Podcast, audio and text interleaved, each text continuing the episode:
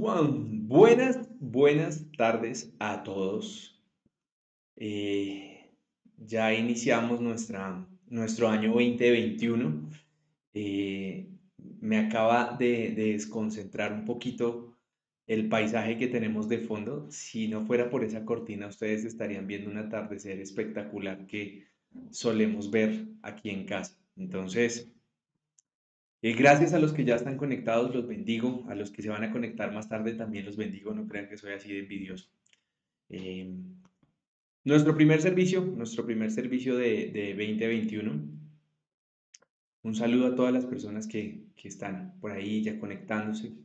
Espero que hayan tenido unas felices fiestas con, con lo que se puede llamar ahorita fiestas, ¿sí? Aunque no crean. Hay gente que ha armado su pachanga, ha armado todo lo que quieren. Y bueno, por eso estamos batiendo récords en algunas cosas. No voy a profundizar en el tema, lo prometí. Em, pero bueno, yo sí espero que Dios tenga un año espectacular para ustedes. Em, si de pronto ustedes de los que esta semana ya, ya se le bajó la batería, se le acabó la energía, se sintió encerrado de nuevo y piensa que este año tampoco se va a hacer nada, pues entonces yo estoy seguro que Dios nos dio un mensaje para hoy que nos va a permitir eh, rebatir esos pensamientos que estoy seguro que no vienen de Dios, eh, vienen de Satanás, el que piense que, este año ahora sí se quebró, ahora sí se le tocó cerrar todo, mm, pues a mí todavía no me convence. Yo todavía sigo pensando que Dios tiene el control de lo que está pasando y que nos va a seguir bendiciendo. ¿Cómo? ¿Mm? Pero bueno, eso es parte de la enseñanza de hoy, ¿de acuerdo? Lo invito a, que pongamos este tiempo en manos de Dios, que podamos orar, que podamos decirle que toda parte humana mía eh, sea echada afuera, que realmente sea su Espíritu Santo quien transmita este mensaje, quien les permita a ustedes recibir el aliento, la, la fe y la esperanza con la cual yo he recibido este mensaje. Cierre sus ojitos allá donde está. Padre precioso, te damos infinitas gracias, Señor, por estar con vida, Señor, por estar en nuestra casa, Gracias, Señor, porque no estamos en una clínica, no estamos en una unidad de cuidados intensivos, Señor. Gracias porque no estamos en una cárcel y gracias porque no estamos en una muerte, Señor. Gracias, precioso Rey, porque tú nos has dado el milagro de la vida un día más, el privilegio de estar con nuestras familias en casa, Señor. Gracias. Gracias, Papito Dios, porque hay mucha gente que esta semana, Señor, enteraron que, se enteraron que sus familiares murieron y ni siquiera pueden verlo, Señor. Solo hasta después de 15 días les entregarán unas cenizas de lo que supuestamente es el cadáver de, de su ser amado, Señor. Es fuerte, pero yo hoy te agradezco, Señor, porque mi familia está con vida, porque la familia cercana de buscando el reino de Dios y su justicia está con vida, Señor. Muchos han podido salir a descansar, muchos han podido salir a donde sus familias, Señor. Guárdalos donde estén, bendícelos, Limpia las carreteras para traerlos de nuevo a casa. Guárdalos, Señor, de cualquier virus y permite, Señor, que podamos estar cada día más conectados en fe de todo lo que tú vas a hacer, Señor. Te bendecimos, te amamos y te suplicamos que tomes el control de esta transmisión y que puedas ser tú, Señor, quien nos enseñe lo que hoy está en tu palabra. Te lo pedimos en el nombre de Jesús. Amén. Bueno, muy bien. Em, ¿qué más tenía para contarles? No, nada más. Em, hoy, hoy estoy por ahí jugando con el mouse. Si, si me quedo en silencio, no crean que es que estoy tomando del pelo, ¿vale? Hoy el mensaje es muy práctico, el mensaje no, no tiene ninguna filosofía, no tiene ninguna otra, ningún otro mensaje diferente a que sea la visión del año 2021. No, no hay otra cosa, no, no vamos a, a, inventar, eso es lo que quiero que ustedes puedan llegar a entender, visión 2021, visión 2021. ¿Qué es lo que a mí me ha dado Dios como visión? Eh, y en especial eh, para muchos que comienzan el año em, de pronto perdidos. Hay muchos que no, no saben cuáles son sus planes, no saben cuáles son sus visiones, eh, no saben ni para dónde van, sino que arrancaron otro año como, ajá, aquí, aquí está, feliz año, ¿y qué, vamos a hacer? No sé, no, le estoy mamando gallo a alguien, pero no importa. Quiero que partamos haciendo un pequeño recuerdo, eh, un recorderis de lo que vimos en la enseñanza pasada, que logro, eh, para la gloria de Dios, sentir que están conectadas. Porque en el último mensaje que vimos de 2021, hablamos de muchos miedos. ¿sí? A, los miedos a, sentirse sin fuerzas, a no ser escuchado por Dios, a estar desamparado, a sentirse sin provisión, a sentirse sin ayuda, miedo a la enfermedad, miedo a la muerte. Y, y eso creo que porque, porque haya cambiado el año y porque ahora el reloj marque 2021, yo creo que todavía está latente. Y estoy seguro que está latente porque cuando la gente le dicen que y es que la gente es especialista para decir las cosas de una manera que uno dice como, ah, ya.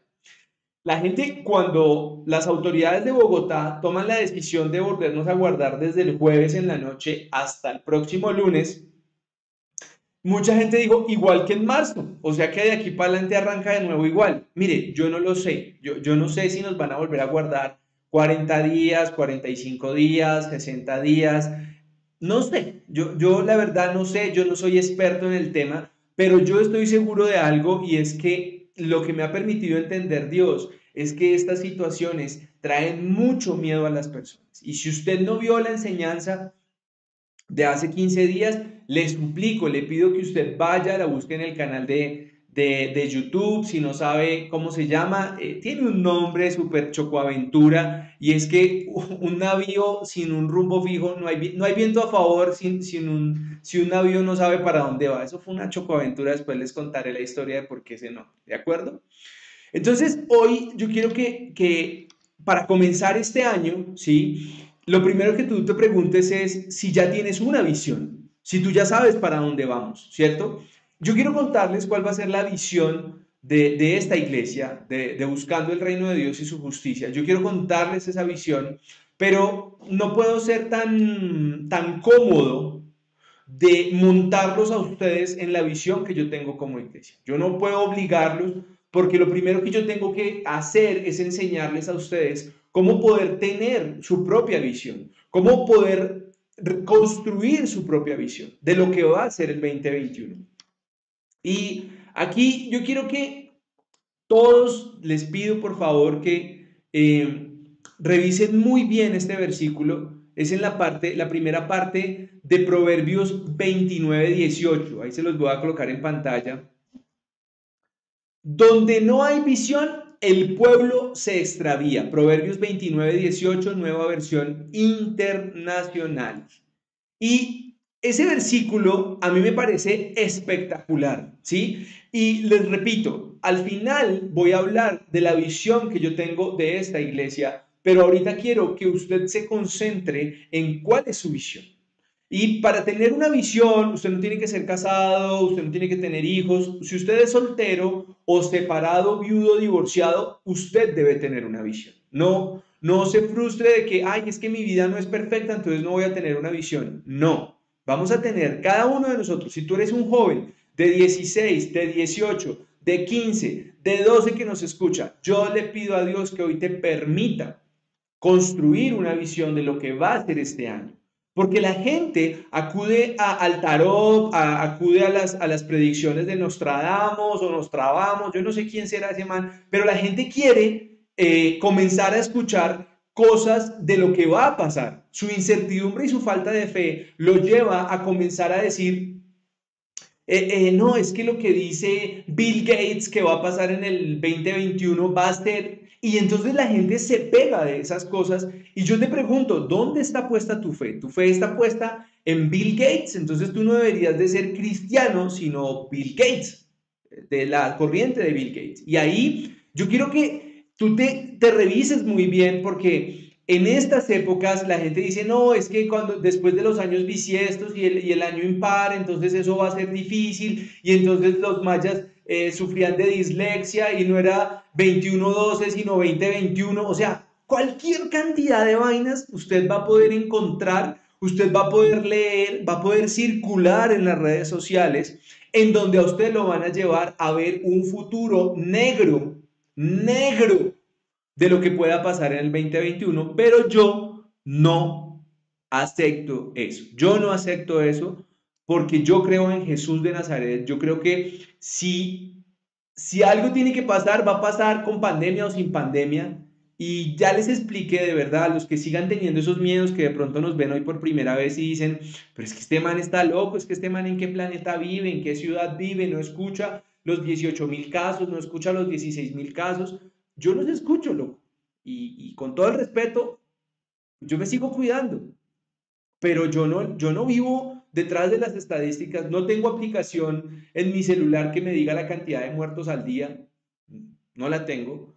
Eh, veo noticias para cumplir con las, con las disposiciones legales que, que, me, que me imponen como, como ciudadano y que tengo que cumplir o me voy a meter en problemas. Pero yo no lo miro con la óptica de llenar mi mente de basura, eh, queriendo dudar de lo que Dios va a hacer. ¿Listo? Y para eso pienso que, que, el texto base que quiero que, que estudiemos hoy lo vamos a leer completo para que usted de pronto logre entender mi mensaje partiendo de lo, de lo que está pasando, ¿de acuerdo? Entonces, ahí vamos, vamos con eh, Lucas eh, capítulo 18, versículo 35 al 42, si mi memoria no me falla. ¿De acuerdo?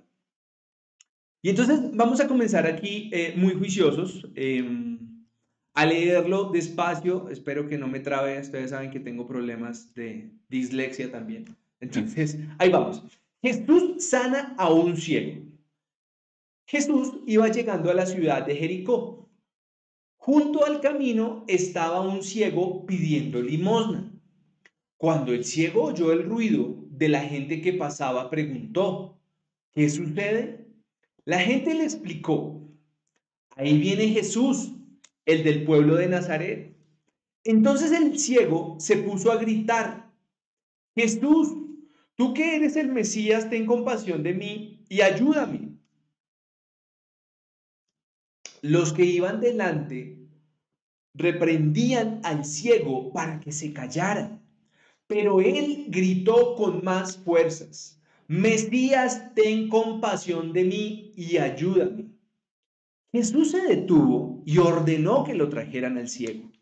Cuando el ciego estuvo cerca, Jesús le preguntó, ¿qué quieres que haga por ti? El ciego, el ciego le respondió, Señor, quiero volver a ver. Jesús le dijo, muy bien, ya puedes ver, te has sanado porque confiaste en mí. Versículo 43. En ese mismo instante, el ciego pudo ver y siguió a Jesús alabando a Dios. Toda la gente que vio esto también alabó a Dios. Wow. Y entonces usted me va a decir, ¿y qué? Si yo no estoy enfermo, porque yo estoy sano, pues yo sí quiero decirle que si usted en este momento no tiene una visión de lo que va a ser el año 2021, usted está ciego. Y escúcheme bien, no, no se lo voy a, decorar. Si usted es de los que me está diciendo que este año va a ser un fracaso, que este año va a ser lo peor, que se viene lo peor de la pandemia, que ahora sí nos acabamos todos, pues yo quiero decirle que usted está ciego y está ciego como este, este tipo que acaba de sanar Jesús. Y para eso, hoy vamos a analizar muy bien eh, cuáles son las actitudes que nosotros debemos revisar en nosotros mismos para poder ser sanados de esa ceguera. Porque aquí es claro, o sea, usted puede hoy, 9 eh, de enero, eh, tomar la decisión de seguir el resto del año sin una visión. Usted puede decir, no tengo nada que hacer, todo se acabó, se quebró, ya vendí hasta el nido de la perra, eh, ya esto no funciona para nada. Usted me puede decir eso, pero le repito, y escúcheme bien así se moleste conmigo, si usted es de los que durante estos nueve días ha estado diciendo estas palabras, usted está ciego. Usted está ciego. Porque usted no está viendo el propósito que Dios tiene con usted. Y ahora, para poder ver y para poder creer que hay una visión que Dios tiene para usted, lo primero que usted tiene que hacer es creer que Jesús puede cambiar la situación. Y se lo repito, esto aquí no se lo va a cambiar una vacuna, no se lo va a cambiar un pastor, no se lo va a eh, cambiar el diezmarle. No, no, no, no, no, no, no, no. No, señor. Aquí le estoy diciendo que esta situación puede cambiar si usted realmente cree en Jesús. Y yo quiero que usted revise en qué tiene usted puesta su esperanza. Porque hoy la realidad es que nuestra esperanza está puesta en nuestras fuerzas, en nuestros clientes, en nuestras habilidades. Pero en este momento y en el pasaje que nosotros acabamos de leer, la verdadera esperanza comienza con creer que Jesús puede cambiar la situación.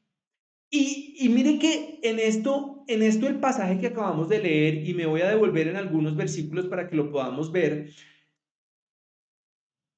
este tipo en el versículo 28, el ciego le dice, Jesús, se los voy a poner, esperen, ahí voy, ahí voy, ya, listo. Versículo 28, Jesús, tú que eres el Mesías, ten compasión de mí y ayúdame. Mire lo que hizo el ciego. Él no se puso a preguntar, oiga, ¿y, ese Jesús sí sana? ¿Y ese Jesús será que sí me devuelve la vida? El tipo ni siquiera, solo había escuchado hablar de él. Y sabía, porque no podía verlo, acuérdense que era ciego, pero él sabía que estaba ahí. Inmediatamente, inmediatamente, él comenzó a decirle y a pedirle ayuda a Jesús. Eh, al indio amazónico, no. Al tarot, no. A los Nostradamus, no. A Jesús es a quien nosotros debemos clamarle hoy y poder creer de esa manera. Porque si tú no logras creer que Jesús puede ponerle una visión a este año, hermano, apague y vámonos, pásese a, a, Nicky Jan o a J Balbi, porque si tú no crees en Jesús, el resto del mensaje, apague y vámonos. Y es contundente lo que quiero decirte hoy, porque mucha gente dice creer en Jesús, pero vive en sus miedos, vive en sus creencias, vive en sus agüeros y vive en sus fuerzas. Y esa es la gran diferencia de un cristiano que realmente quiere hacer las cosas de acuerdo a como Jesús lo puede hacer.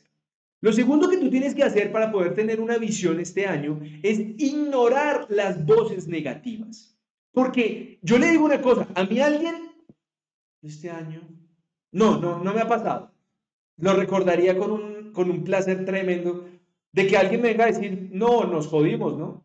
Porque el que viene a mí a decirme eso, para mí es una persona que, que le falta conocer a Jesús, que no ha logrado entender que los planes de Dios son perfectos en nuestra vida. Y que si Él quiere que yo esté guardado cuatro días o diez días en mi casa, es porque de algo me está salvando. Yo lo tengo así de claro, no sé usted. Pero esas voces negativas Usted tiene que entender que hay que sacarlas, sacarlas de nuestra vida. ¿Sí? Si usted tiene esos familiares que vive quejándose, ay no, es que la inflación y es que el mínimo subió muy poquito y que la gasolina volvió a subir y que los peajes y que los peajes de Villavicencio y que, hermano, dígame quién es su proveedor. Porque cuando usted se queda lamiéndose las heridas de las cosas malas que pasan, pues realmente usted está dándole valor a todas las cosas negativas que suceden. Y mire lo que dice el versículo 29. Perdón, 39. Los que iban delante reprendían al ciego para que se callara, pero él gritó con más fuerza, Mesías, ten compasión de mí y ayúdame. Y yo quiero que ahí tú te revises, ¿no? Porque yo soy de los locos que a mí me dicen, hay que orar por alguien y yo oro por alguien. Y no sé si afortunada o desafortunada, afortunada o desafortunadamente, cuando alguien me pide oración, Dios me va como, como amarrando los perros. Hace poco me llamó un hombre y me dijo, mira, tengo un amigo, este amigo está en tal parte, eh, le diagnosticaron COVID, ta, ta, ta, ayúdame a orar. Le dije, de una, ya te mando una oración por esta persona. Pero mientras yo hacía la oración, como que yo sentía que Dios me decía, a ver hermano, la decisión es mía, ¿qué hacemos? Y yo decía, sí señor, pero yo soy terco, yo soy terco porque me dicen, cállese, cállese y no ore más por esa persona porque se va a morir. Pues no, no me voy a callar, yo voy a seguir porque yo también conozco a Dios y yo sé que Él puede en un dado momento darnos otra oportunidad, porque eso hizo con mi vida y eso hizo con la vida de mi hijo. Entonces, si yo no hiciera eso, si yo no fuera de esos eh, intercesores que quisiera intentar eh, convencer a Dios de otra manera, pues estaría recibiendo las palabras negativas que otros me dicen. Ay, no, ese ya está desahuciado, ese ya se va a morir, esto no hay nada que hacer. Pero yo quiero que, que tú revises si tú realmente, realmente estás escuchando esas palabras negativas. Y lo otro que te puede pasar en esta partecita es que de pronto tú dices, no, no, no, yo, yo, yo a nadie le hago caso, a nadie le hago caso, yo, yo hago lo que yo quiera, a mí nadie influye en mí, yo no escucho a nadie, pero vives agradando a todo el mundo. Y vives buscando que, tu decisión, que tus actos, que, que tus decisiones agraden a todo el mundo. Y entonces estás esperando que, que todo el mundo te sonría y que todo el mundo te aplauda las decisiones. Hoy todo el mundo me puede estar diciendo que, que no, que qué pastor tan cobarde, que por qué no abrió la iglesia. Me vale pito lo que piensen. Yo no voy a exponer a nadie a que pague 900 mil pesos de multa. No me interesa. Prefiero que con eso coman pollo un año. ¿De acuerdo? Ahora, ¿por qué los digo? Miren lo que dice, miren lo que dice Proverbios 29, 15. Si 29, 25. Si ven que tengo un problema de dislexia, aquí me regañan cada vez que digo un versículo mal.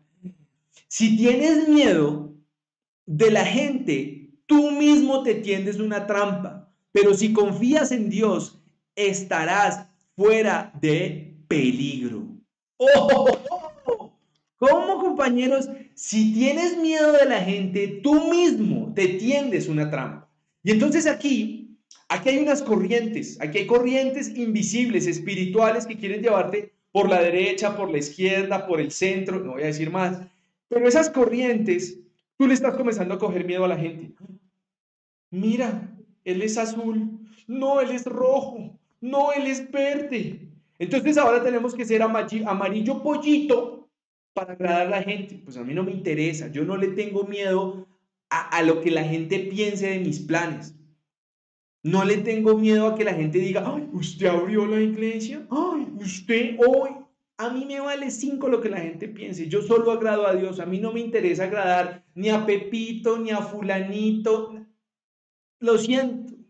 Y creo que por eso cada vez estoy menos rodeado de algunas personas, porque cuando alguien quiere influir manipulación en mí, eh, mm, tengo que decirlo claramente, no, no caigo. Como que suélteme porque no me voy a dejar coger. Y aquí se pone interesante esto, porque si, si tú te pones a pensar realmente, si nosotros fuéramos así de obstinados, llamando a Jesús para que nos sane, para que nos restaure, para que nos dé una visión, nosotros debemos de tener claro el siguiente paso. Y el siguiente paso es que nosotros debemos escuchar el llamado de Dios.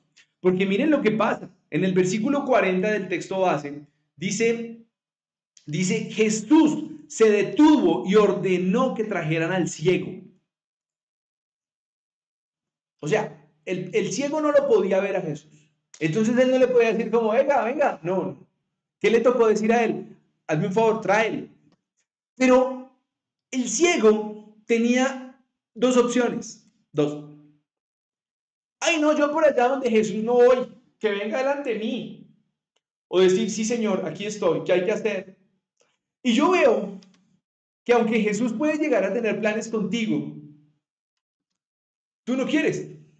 Entonces tú dices, no, estoy ocupado, no, yo no salgo por el COVID, no, yo no salgo por mi suegra, no, yo no salgo por mi suegro, no, yo no salgo por mi mamá, yo, salgo, yo no salgo por mi papá, no, lo que pasa es que eh, el clima, es que soy alérgico, es que el... Vea, locos, si tú le sigues haciendo el quite al llamado que tiene Dios, no vas a tener nunca una visión. Vas a seguir pensando en que tu visión es criar a unos hijos que a los 18, a los 21 o a los 23 te van a decir, nos vemos papá, chao. Y vas a creer que tu visión es construir una empresa que un día no se la vas a dejar a nadie y que tus hijos se van a estar peleando por ella. esa, si esa es tu visión, pues quiero decirte que estás totalmente desenfocado y que no has aceptado el llamado de Dios. Porque Dios, entre querer prosperarte, bendecirte, tiene una visión contigo. Y esa visión es bien fácil de cumplir si nosotros, si nosotros realmente nos disponemos a ir a Dios. Porque a mí me, a mí me fascinó esta última parte y quiero que tú lo tengas claro para poder tener una visión en este año. Y es que tienes que saber exactamente lo que esperas de Dios. En el versículo 41, cuando el ciego estuvo cerca de Jesús, ¿qué le preguntó Jesús? ¿Qué quieres que haga por ti? El ciego le respondió, quiero volver a ver. Y entonces yo tengo que decir esto así de, de cruel y de ácido, pero yo digo, si tú no has orado, si tú de pronto terminaste el 31 de diciembre allá todo plasmar tus anhelos, tu visión, tus peticiones y orar por ellas, ¿qué estás esperando que Dios cumpla? ¿Qué estás esperando que Dios te pueda decir? Yo te doy eso o, volviste a ser el típico creyente que yo quiero salud, dinero y amor. ¿Será que Dios se ha tomado el tiempo de mantenernos sanos durante estos 11 meses sin que nos diera ese virus? ¿O si nos dio que fuéramos asintomáticos? ¿O si nos dio y no nos complicamos? Que tú sigas pensando en que quieres salud, dinero y amor. ¿Será que realmente eso es lo único que a lo que tú estás llamado? Yo la verdad quiero que que tú puedas hoy decirte si realmente quieres tener una visión. Porque cuando la gente me dice que no tiene una visión, muchas veces no es porque no quiera, sino porque cada vez que se pone a mirar que su visión sería linda, perfecta, sirviéndole al Señor, inmediatamente, inmediatamente sus planes cambian. Sus planes se vuelven, no, no, el niño, el niño, el niño. Es que tengo que estar pendiente del niño. No, la niña, es que la niña, la niña hay que estar pendiente de la niña. Yo le digo una cosa, yo también soy papá, soy esposo, soy hijo, pero yo tengo claro para dónde vamos. Y ahorita le voy a contar para dónde vamos. Y si tú te quieres montar en este bus, bienvenido, bienvenido. Pero si tú crees que tu, tu visión de este año va a seguir siendo eh, em, lamerte las heridas y seguirte quejando de lo que te pasó en tu vida y seguirte quejando de que tu matrimonio no es perfecto, loco, estás en el lugar equivocado. Te puedes subir y yo te ayudo. Pero si tú quieres seguir quejándote de lo que está pasando mal sin hacer parte del cambio, hermano, no vamos para ningún lado. Y yo quiero que, que miren la actitud tan hermosa en el versículo 42, cuando, cuando Jesús le dice otra vez al ciego, versículo 42, Jesús le dijo, muy bien, ya puedes ver, te has sanado porque confiaste en mí. En el versículo 43 dice, en ese mismo instante el ciego pudo ver y siguió a Jesús alabando a Dios. Toda la gente que vio esto también alabó a Dios. Y yo te pregunto hoy, en esa visión, ¿está el alabar a Dios? ¿Está el seguir a Jesús? ¿O hoy estás esperando que de manera milagrosa Dios venga este 2021, te saque de deudas, te saque de enfermedades, te saque de esa amargura y de esa mamera de matrimonio que te gastas. ¿Para qué? ¿Para ir al club? ¿Para tener más amigos chéveres? ¿Para poder cogerte de la mano de una, de una manera hipócrita en la calle en un restaurante cuando en la casa se tiran los platos? ¿Para eso quieres que Dios venga a darte una visión del 2021? En este versículo queda muy claro, muy claro, que después de que hemos recibido el milagro que estábamos esperando, la visión que queremos, nos quedan dos caminos. Uno, seguir a Jesús y dos, alabar a Dios. Pero ahí es donde las iglesias se desocupan. Porque cuando muchos reciben el milagro, chao compadre, que si te vi no me acuerdo. No, ya mi marido me trata como una princesa. Ay, eso para qué iglesia, eso para qué oración. Ay, es que como ya tengo para comprar el carro, ¿para qué oración si ya Dios me hizo el milagro? Locos, no se vayan detrás de la bendición, no, porque he visto cientos de personas que creen que esto es cuestión de meses y a los años están peor de cuando empezaron. Y no los estoy atando, por el contrario, le pido a Dios que realmente ustedes puedan entenderme, que mi mensaje hoy es claro. Si tú, te lo repito, si hoy tú, sábado 9 de enero, 6:31 pm, no tienes una visión clara, compadre, estás ciego y ya sabes cuál es la solución es pegarte a Jesús, es clamarte a Él, es ignorar las voces, es entender que Jesús te va a llamar, que te vas a hacer parte del ejército de Él. Y yo quiero que complementarte este mensaje con Primera de Pedro, capítulo 5, versículo 7 y 8. Y ese, es, el, el apóstol le está hablando a una iglesia y le está hablando a la gente joven de la iglesia y dice, así que pongan sus preocupaciones en las manos de Dios, pues Él tiene cuidado de ustedes.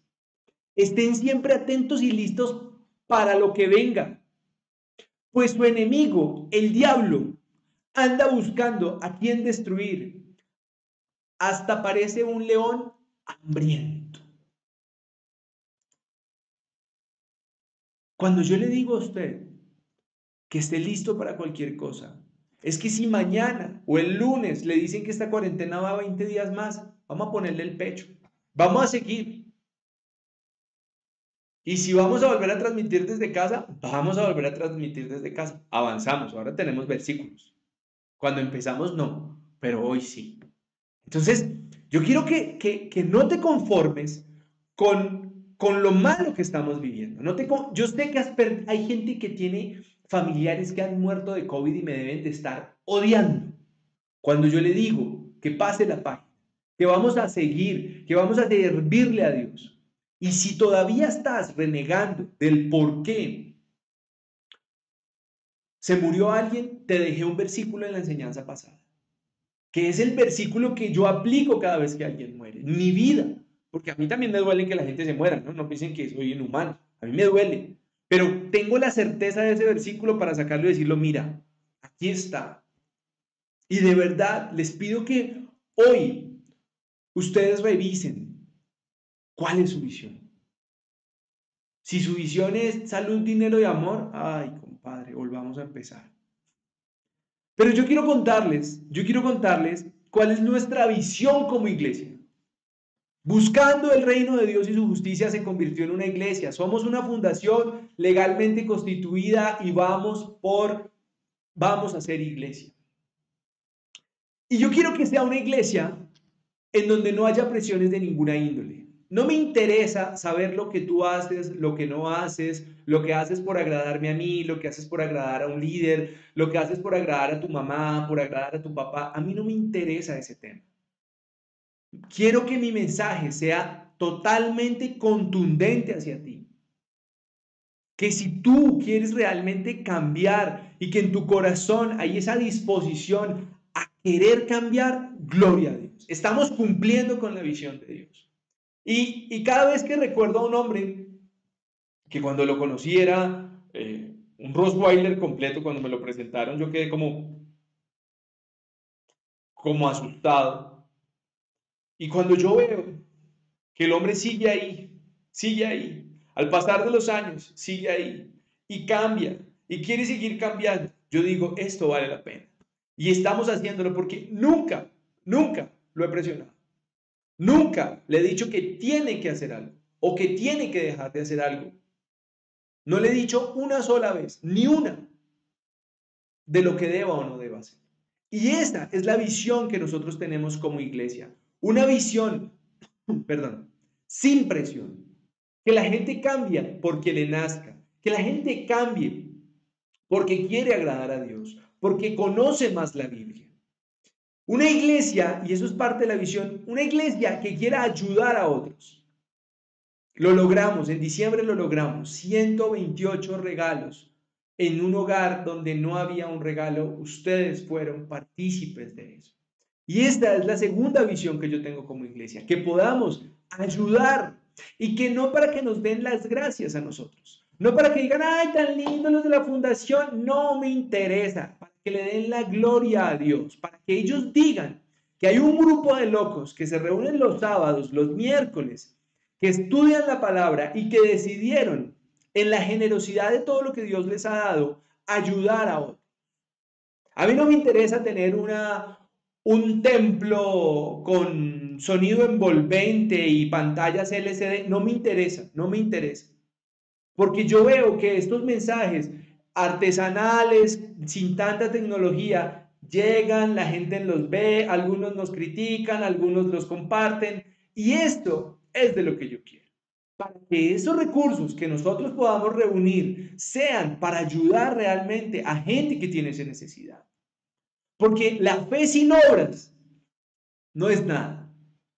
Y ahí mi invitación es a que Dios nos siga bendiciendo. Y ese seguir bendiciendo es porque yo sé que vamos a sembrar. Si la situación en este país se pone peor, pues más vamos a hacer pues más hogares van a, recibir la ayuda de nosotros. Y he pensado en los kits escolares, en los kits de mamás solteras, cualquier cantidad de cosas que no me voy a detener ahorita porque a medida que Dios me dé el momento, les voy a contar cada uno de esos planes.